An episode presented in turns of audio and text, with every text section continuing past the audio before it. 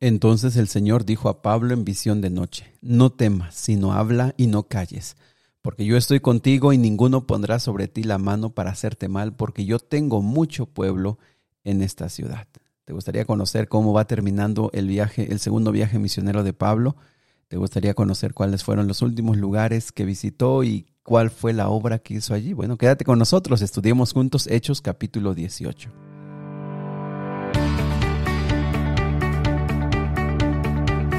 Nuevamente bienvenidos amigos y amigas al plan Reavivados por su palabra. Les sigo invitando para que motiven a más personas a conocer a Cristo Jesús a través de las Sagradas Escrituras, compartiendo este mensaje a través de WhatsApp o también entrando a las plataformas digitales de Spotify, Google Podcast, Apple Podcast y también en Amazon. Quédate con nosotros, estudiemos juntos Hechos capítulo 18, toma tu Biblia y vamos al capítulo del día de hoy. Muy bien, pues Pablo sigue en su viaje misionero, sigue cumpliendo la misión por la cual Dios lo, llamó y ahora estamos viendo solamente cómo, cómo va a diferentes lugares predicando, comenzando a, a, ser discípulos y cómo esas más adelante llegarían a ser iglesias. Amigos, si Dios lo permite, más adelante estaremos viendo los mensajes a esas iglesias y vamos a ver cómo eran las personas, cuáles eran sus problemas, cuáles eran sus desafíos. Así que por lo pronto estamos viendo cómo nacen esas iglesias. Pues bien, eh, llega de Atenas, llega a Corinto, una ciudad muy conocida en, esos tiempos por una ciudad llena de inmoralidad sexual, una ciudad pervertida, una ciudad con muchos, muchos desafíos morales. Y allí en medio de ese lugar donde nadie pensaría que se podría levantar una iglesia, donde nadie pensaría que podrían haber discípulos, allí también hubo bastantes, como lo vamos a saber más adelante. Pues bien, ahí llega Pablo y entonces recién llegado eh, encuentra a un matrimonio que no tiene mucho tiempo atrás había huido de Italia porque el Claudio, el emperador, había mandado que los judíos salieran de Roma y entonces ellos tuvieron que salir de, esas, de, la ciudad de Italia y entonces eh, se encontraron allí en Corinto junto con Pablo. Al parecer este matrimonio, Aquila y Priscila, eran ya discípulos o por lo menos se entiende que pronto lo llegaron a ser cuando se encontraron con Pablo. Y, lo interesante, lo bonito es que dice el versículo 3 que eran del mismo oficio que Pablo. Hacían, eh, curtían pieles, algunos también entienden como que hacían carpas o hacían tiendas con, esas pieles. Y, y, bueno, como eran del mismo trabajo, dice el versículo 3, eh, se, eh, se, entendieron muy bien por el oficio y también por el deseo de predicar. Y, amigos, a mí me parece muy interesante cómo el Señor le fue permitiendo a Pablo, un hombre eh, entregado completamente a la obra de la predicación, cómo le fue permitiendo y le, le trajo amigos, le trajo compañeros con los cuales ese ministerio tan desafiante pudo ser más llevadero. y amigos, creo que eso es bien importante en la vida cuando nosotros estamos en los caminos de Dios, cuando nosotros estamos tratando de hacer su voluntad, y, insisto, hacer su voluntad, pues tiene que ver con la vida diaria, tiene que ver con el trabajo cotidiano. Y cuando estamos en eso, el Señor permite que nosotros tengamos amigos, tengamos compañeros con los cuales nosotros podemos tener más llevadera, ¿verdad? La vida y los esfuerzos que hacen, que se hacen cada día. Pues ellos estuvieron juntos eh, todos los eh, todos los sábados. Pablo, recuerden, Pablo guardaba el día sábado y, iba y en eso lo aprovechaba para hablar, dice el versículo 4, con persuasión. Eh, Pablo usaba mucho esa forma de razonar, de razonar y de explicar y de ver en la Biblia lo que se decía eh, para tratar de explicarlo. Pues bien, allí estuvieron eh, también más adelante, llegaron de Macedonia Silas y Timoteo y, encontraron que Pablo estaba entregado por entero a la predicación de la palabra. Interesante, qué, qué interesante que, que Pablo se le describe así, totalmente metido, totalmente comprometido en la misión que él tiene que realizar, que es la predicación de la palabra. Y a mí me parece que eso es un buen signo y también un buen ejemplo que podemos tomar nosotros eh, en nuestras actividades, que cómo, cómo nos describirían a nosotros en nuestro oficio. Su oficio en ese momento, por supuesto, era la predicación, pero ¿cómo seríamos descritos nosotros? ¿Será que alguien podría describir que nosotros en nuestra área de trabajo no es una, es una persona muy dedicada, es una persona comprometida con su trabajo. Creo que es algo que podemos aprender desde ahora ya de, Pablo, que se le describe así, comprometido, totalmente metido, enteramente metido en su, en su misión. Y bueno amigos, ojalá y nosotros también podamos hacer, ser descritos de esa manera, ¿verdad?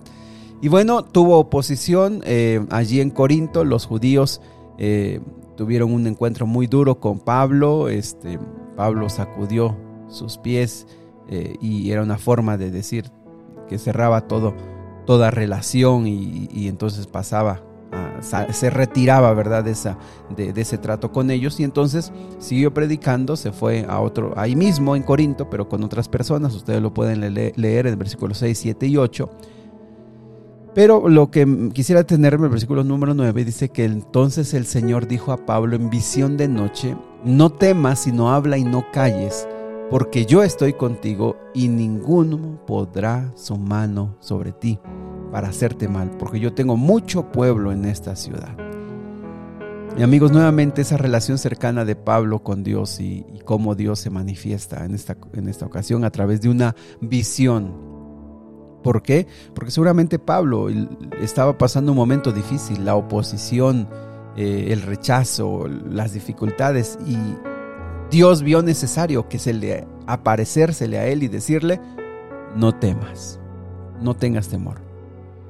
Y amigos, el Señor nos conoce porque desde que nosotros como raza humana caímos en pecado, y ustedes lo pueden leer en el libro de Génesis, lo primero que sucedió cuando el pecado entró en este mundo es que cuando el Dios se acercó a Adán y Eva, ellos se escondieron porque tuvieron temor. El temor ha sido parte de nosotros desde, desde el inicio de la caída del ser humano en el pecado. El ser humano tiene temor, tiene miedo.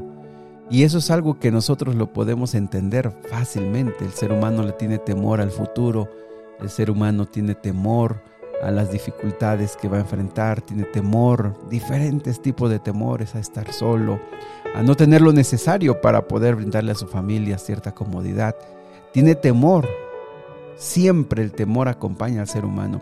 Y en este caso Pablo, hombre consagrado, hombre entregado, un hombre eh, de veras bien, con un temperamento y una energía bien metido en su obra, eh, ante estas dificultades, como ser humano, él tiene temor. Él tiene temor. Y, por eso, y con esto quiero decir que debemos entender que nosotros pues tenemos una naturaleza humana y, también pasamos momentos eh, de dificultades, pasamos momentos eh, en los que nos sentimos así, solos, con temor. Pero por eso es que el Señor deja su palabra aquí para nosotros, para que nosotros la leamos y dicen, también para nosotros son estas palabras, no tengas temor, no tengas miedo, sino habla y no calles. En este caso para Pablo se le dijo, cumple la misión. ¿Y cuál era su misión? Es, sigue hablando, sigue predicando, no te quedes callado, sigue haciendo lo que tú tienes que hacer. Yo te he mandado que hagas esto, síguelo haciendo. Y amigos, en este tiempo, cuando las situaciones son difíciles, cuando nos cuesta tomar decisiones por la situación eh, de la pandemia, la situación social, la situación económica, eh, nosotros necesitamos escuchar estas palabras de Cristo Jesús. Si tú estás en sus planes, tú has entregado tu vida a Dios y tú cada mañana le preguntas a Él, Señor, ¿qué tengo que hacer? ¿Qué tengo que hacer? El Señor te dice esta mañana, no tengas temor. No tengas miedo, yo estoy contigo. Te puedes sentir acobardado, te puedes sentir que la tarea es muy grande, te puedes sentir que el desafío es enorme, que no tienes la capacidad, no tienes la experiencia, no tienes las habilidades para hacer esa tarea. ¿Por qué? Porque es un trabajo nuevo, ¿por qué? Porque es un lugar nuevo, porque lo que vas a hacer nunca lo has hecho.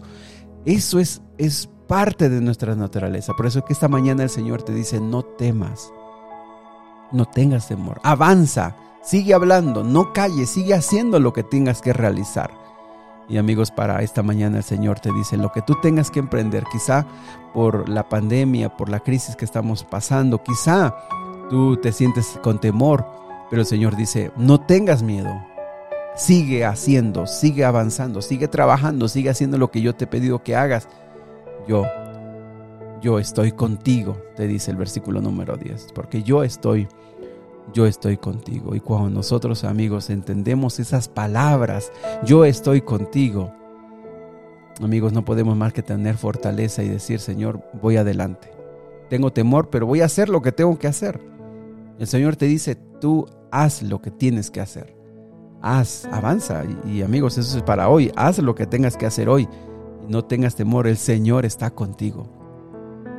Si el Señor te llamó a una obra, si el Señor te llamó a una misión, si el Señor te está llamando a hacer algo, el Señor va a abrir las puertas, Él va a dar los recursos. No tengas temor, avanza. El Señor está contigo.